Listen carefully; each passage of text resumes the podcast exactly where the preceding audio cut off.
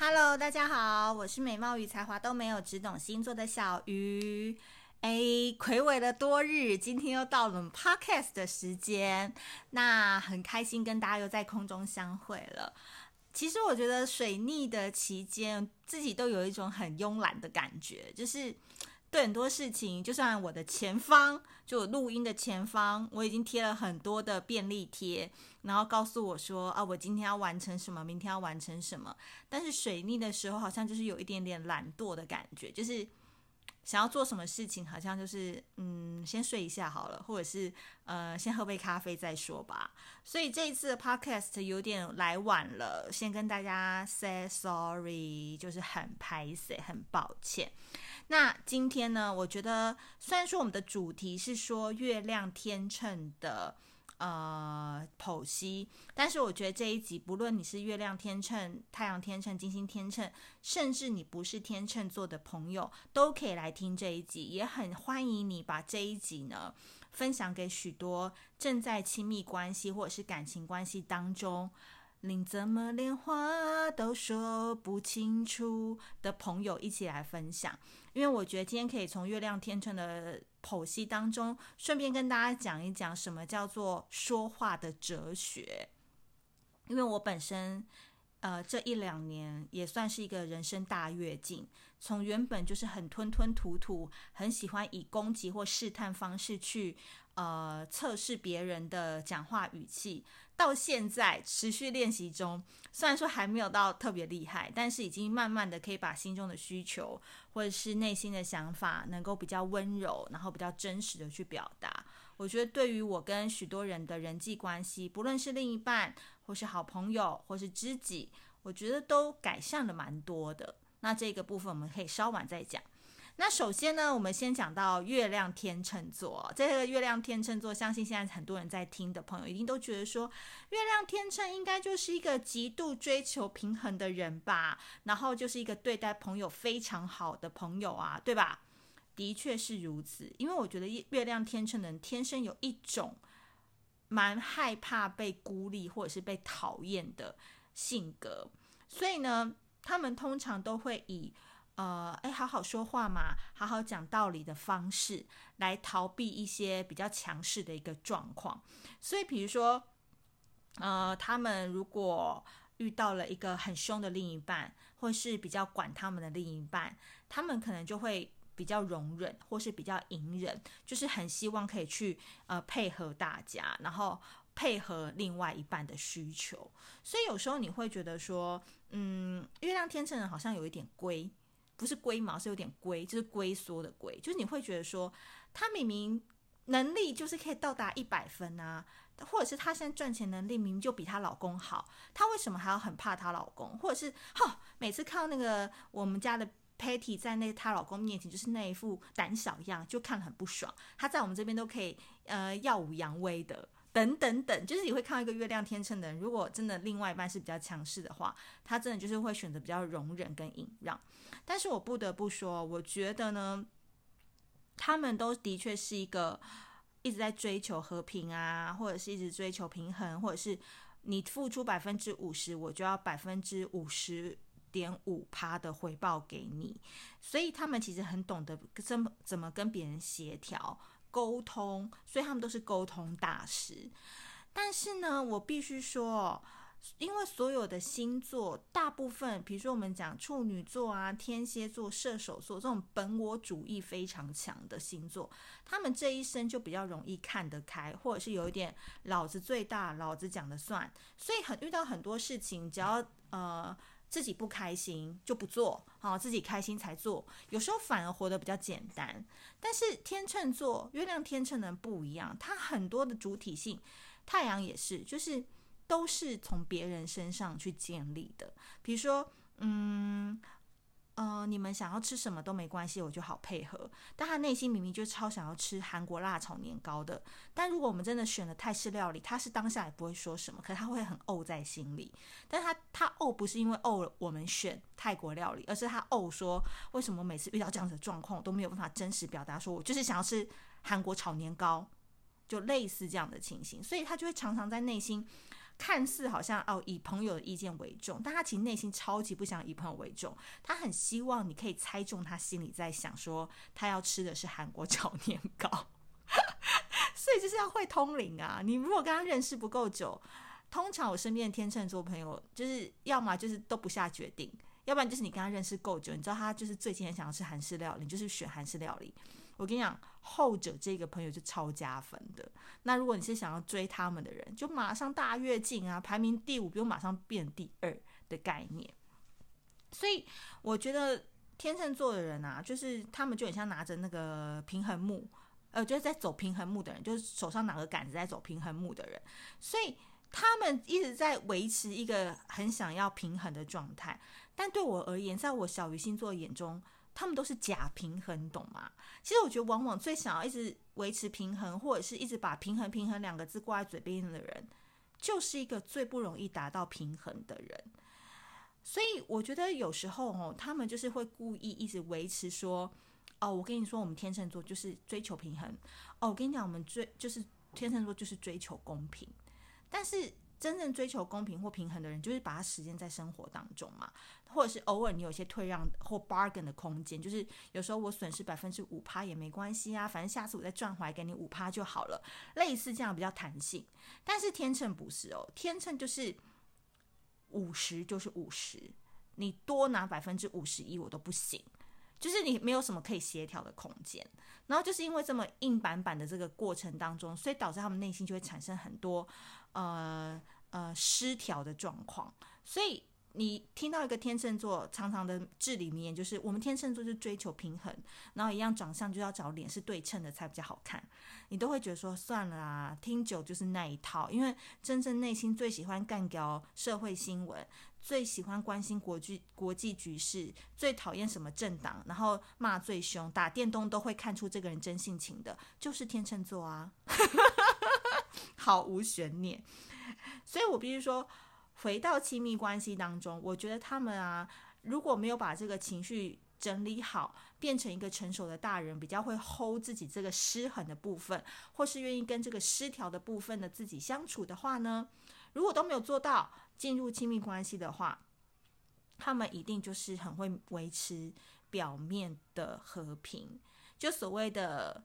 嗯，商业夫妻啦，假面夫妻，或者是呃，就是你知道抢钱夫妻类似的概念，所以他们的夫妻关系有时候是给别人看到都是很美好、很和谐、很像模范夫妻的感觉。但是哦，如果一旦他就有一天突然离婚了，你可能就会很惊讶说：“天哪！”你跟那个你老公关系不是很好吗？常常看你们三不五时去日本啊，去巴厘岛打卡啊，然后小孩子一家四口看起来好像明星家庭一样啊，就很令人羡慕的感觉。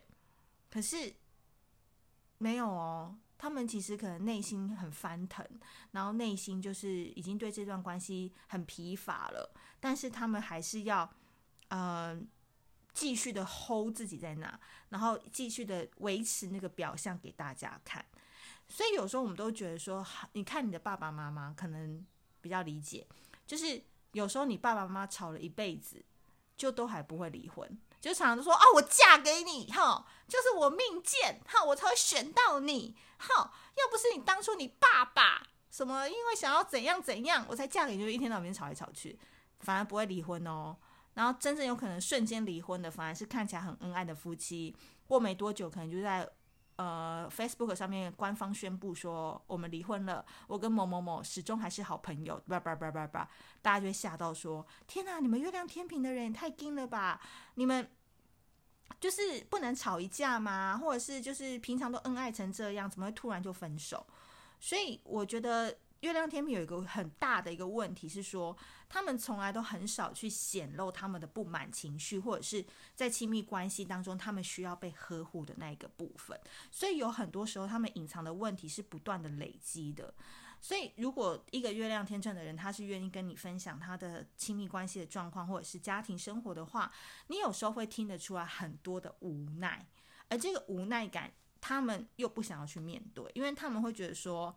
我要理性思考，哦，我呢可以 hold 住一切。哎，我跟你讲啊，罗佩，我跟你讲这件事情，只是我想讲，不代表你需要出意见给我。所以他们就是骨子里就是很 man，就是他们好像也不太需要别人的帮助或者是帮忙，所以他们只想要一直维持和平平衡。但殊不知他在表述这个关系当中，他已经失衡很多了。所以我觉得月亮天秤的人，或太阳天秤，或金星天秤，都有点这样子状况，就是因为你们从头到尾都不相信婚姻关系当中一定是平等的，或是一定是和谐的，所以你们才要花这么多力气在这一块耕耘上面，因为这一块就是你们的弱点。所以你们必须要花非常的多的力气去耕耘，希望去改变对方，希望让这个关系打造成你理想中的完美蓝图。所以我真的觉得这个太妙了。所以如果说他们这一生当中，你们看似他们这种天秤座的好像朋友很多，那是因为他都一直在容忍跟忍让。所以你跟一个天秤座的人翻脸吵架，我跟你讲，你要不要和好啊？就是。是取决于他哦，绝对不是你，因为天秤已经觉得说，我容忍你到这个地步了，你还要把话说得这么绝，那我真的觉得我没有必要再容忍你了。所以天秤座一旦翻脸踩到他的底线，他是非常非常的狠的。所以，嗯、因为他们不相信跟人家吵架之后还可以再和好，所以再怎么样不和都不会想要去跟对方吵架，因为他们对和谐些其实是一点信心都没有。所以懒也是这个原因，好不好？因为他们连小吵架都不愿意吵，因为一吵就觉得要维持那个和平实在是好累哦。所以呢，你以为就是和平这件事情是很简单的？外交就是天秤座的那个那个特色嘛，他们很喜欢外交。可是外交这件事情永远都是政治的斗争啊，永远都是暗潮汹涌的啊，永远都是瞬息万变的。所以你说外交哪可能会有和平？外交都是以利益沟通或者是。呃，打仗这个方式去进行的，所以天秤座有时候都在错的点上面去失利的话，人生就会过得是比较辛苦。所以基本上，你如果想要跟一个月亮天秤座的人好好相处的话，我觉得你反而会比较辛苦哎、欸。就是你如果真的要跟一个月亮天秤人交往，你真的是心脏要很大颗，而且你的灵性要比他强。我讲真的，就是。因为他会一直在同一个点上，他很容易在一个无谓的点上去花很多力气做这个无谓的事，所以我觉得，身为他的另一半，你要比他更有智慧，去带领他从那个错误的点中跳到对的点上面去做对的事。比如说，你他一直希望能够呃维持家里的整洁，可是他可能常常就是每天都在拖地，然后每天都是做的要死要活的。其实你也很心疼他。那我觉得。你还不如就跟他讲说，哎，其实你不用一直在那么努力的维持家里的整洁，其实我们请个阿姨就可以了，也可以减少你那个。可是前提是你要跟这个月亮天秤说，我知道你很辛苦，你一直为我们家里的人好，但是其实我不太喜欢你做那么多事情，因为平常你上班也是很累的。那我帮你想一个解决方案好不好？也可以维持，呃，你可以在厨房里面就是做你喜欢做的菜啊，可是打扫这件事可以由阿姨来。就是你还是可以给他有一个活动的空间，但是你又解决掉了他打扫的问题，懂我的意思吗？而不是说全部都让阿姨来做。月亮天秤呢，还有点劳碌命呢，他还会觉得说，那你是不是都把我的功劳抢走？我没有舞台可以发挥，类似这样的概念。所以我觉得月亮天秤的另一半真的是要有一个非常有智慧的人才能驾驭他，不然有时候他们就会自己在那个漩涡里面是出不来，反而搞得旁边的人也是蛮痛苦的，因为更不知道他的点在哪。或者是更不知道他到底想要维持的是什么样的和平，因为他从来也不讲，所以啦，这件事情就是很妙。那我觉得从月亮天秤的这个软肋当中呢，我觉得必须要跟大家讲一个蛮有趣的一个事情，是说，因为我刚才前面跟大家说了，月亮天秤就是不愿意讲太多，连吵架都不想吵，或者是。呃，连花力气去跟你辩解的心思可能都没有，他只想用他的方式，他单一的方式去维持这个表面的和平。所以有时候，这个就是夫妻当中会可能越走越远，或男女朋友就是越来越没有乐趣的一个很重要的观点。因为说话就是一个表达，说话就是一个沟通。那我觉得。我们也可以从跟另外一半的相处当中，我觉得最重要的事情是你要懂得观察这件事情。所以我才强调，如果你喜欢一个月亮天秤的朋友，你必须要懂得观察他现在在焦虑什么，他现在到底想要维持什么，这件事情很重要。所以你要先观察现在的状况，你适合跟他谈论这件事情吗？现在的状况他会不会很累？现在的状况是有必要吵架吗？就是你任何事情都要稍微抽离一点来看，然后呢，你才能选到一个真正是适合表达的方式。我觉得有时候很多女生就会在这个上面失误，可能就是这个原因。因为我本身也是会这样，就是有时候情绪一来，什么话都说得出口，然后男生就只想要逃。那这状况一发生，就变成是你逃我追，把你追到一个角落以后，男生反击啊，我又怕了，那我我我跑到角落。然后再接下来就我又去追他，然后他又来追我，就事情永远都是在那边变爆炸点，然后无法解决。所以你们不晓得有没有同样跟我同样的感觉，就是有时候觉得吵架真的好累哦。就是你你光是想到你有时候脾气要痒起来的时候，你就心想说啊，等等下好像还要再花个两天，然后还要不接我电话，然后又怎样怎样，我还要花时间去解释，因为其实也会影响到我的心情。如果说我们今天不爱这个人的话，我们根本不 care 嘛，因为他又不会影响到我。但因为今天就是也会影响到我工作啊，也会影响到我跟朋友交谈的喜悦度啊，也会影响到我想不想下班，就是去喝两杯，还是直接回家哭呢？那种情绪。所以就是因为你爱对方，他会影响到你，所以你更会害怕去收拾那样的残局。所以当我每次可能脾气要起来的时候，我就会心想说：好，那我发这段脾气发完了。事情会解决吗？还是我接下来要花两天来处理这样子的残局？然后想啊，算了算了，还是好好讲好了。那讲不通也没办法嘛。所以你自己的情绪是最重要的啊，先放在第一位。第二个事情就是表达的方式。我举例来说，我们女生最常犯的三个错误，就是我们很喜欢用第一个试探性的语气。比如说，今天的题目是，其实我很想要让 David。比如说我男友叫 David，就是陪我去看电影。但我的试探性语气，女生最常用就是说：“哎，我问你哦，最近那个《天能》啊上映了，你想去看吗？”然后如果对方如果说不想啊，好累哦什么的，你说：“哈，为什么不想？听说那个很好看呢，为什么不去看？有没有？”然后就开始，然后他说：“我就很累啊，而且那种戏我没兴趣什么的。”哦，我跟你讲，上次那个 Lucy 都说她男朋友说很好看呢，那为什么就你都觉得不好看？那难道不能去看吗？啊，你这种难道不去看吗？这种语气起来就是准备要吵架的语气。我真的好好适合演那种很坏的女友那种语气，有没有？就试探性，然后男生根本就听不懂，就心想说到底是怎样啊？Lucy 她男友跟她有去看，过我屁事啊？等等的哈，这是第一种。第二种就是算账型的语气。比如说，同样也是想要去看《天能》这个电影，你可能就会说：“哎，David，上次啊，你说你临时因为要去南部出差，所以没有办法带我去吃那个什么牛排，那你这次可以补偿我了吗？”然后 David 可能说：“什么时候啊？”就说：“没有啊，就上次九月二十四的时候啊，你就说你要带我去那个啊，那你现阶段你可以补偿回来吗？那要不要一起去看电影什么的？”然后男生就心里想说。上九月二十四号的事情，我连我昨天吃什么都记不得了。就你还要跟我讲九月二十四号的事，然后他真的是脾气就会上来。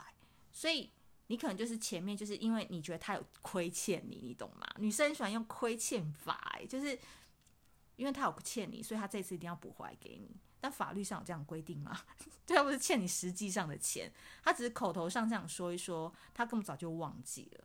好，所以就是也会造成两个人不开心。还有一种是比较麻烦，就是冷暴力法，就假装不在乎。比如说，你就是明明就很想去看电影，可是你可能就觉得 David 可能不会陪你去看，因为你根本有没有问，所以你就可能跟你的闺蜜去看这个电影，然后回来以后就会说：“哎，你知道吗？我跟那个 Patty 还有 Maggie 去看那个《天能》啊，超好看的耶！我跟你讲，真的超好看的。然后怎样怎样怎样怎样怎样。然后男生说：哦，是哦。然后其实你就会越来越气，因为你就是词不达意啊，你就会心想说。他怎么都没有问我说下次要不要一起去看，或者是他怎么都没有显露出他也很想看的表情。因为如果他一显露出他很想看的表情的话，我就会说：你看吧，都是你不陪我去，那么好看的电影就会让我跟 Maggie 还有那个 Patty 一起看了。就类似。然后其实男生根本就不不知道你在演哪一出，然后你都还要假装不在意，然后就说哦没有啦，就是还蛮好看的啊，什么什么什么的。以上三招就是我本人都是有经历过的，就是没有把真实的是说我想要跟你一起去看电影讲出来，而用了其他的旁门左道那种江湖怪招，然后惹得自己阴阳怪气，然后男生根本也不懂在讲什么。所以千万要记得不要用试探性的语气，也不要用秋后算账型的语气，也不要用冷暴力，就是自己先去看完了，然后还故意在那边炫耀。然后如果男生没有表露出他很想要看的话，那你就会在那边生闷气等等。就不需要。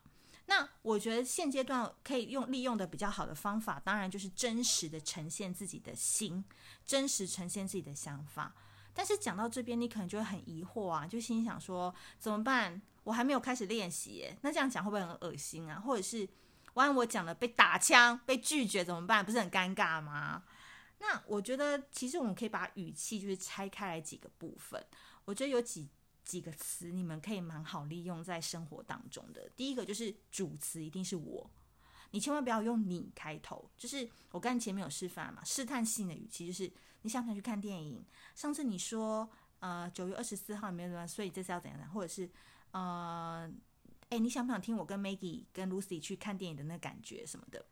就不要用你开头，是用我，我想要。我感觉这两句话做开场就是非常好去切入他的这个重点。比如说刚刚看电影那一题，你可以讲说：“哎，David，我想要去看《天能》，我可以邀请你陪我一起去吗？”OK 吧？就是你们关系，你听起来可能有点，你知道，有点好像太礼貌或者是太规矩，但是因为对方可能。也会因为你平常语气是比较打笑啊，比较开玩笑的形式，但这个事情你用一个比较正式的语气，他会知道说你对这件事情的重视程度，你懂吗？就抓大放小的概念，就是平常是可以很搞笑、很闹的，那那些是你不在意的。但如果《天能》这部电影是你真的很想要，你跟他一起去看，你的语气跟你的用法就要完全不一样，他才会知道说这件事情是你重视的，或者是说另外一种说法，也可以感觉说。诶，我感觉我好像已经很久没有跟你约会了。最近的天能，我想要一起去看，可以吗？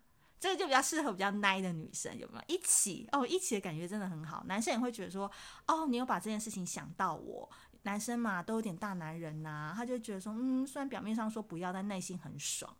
类似的概念，或者是说，嗯。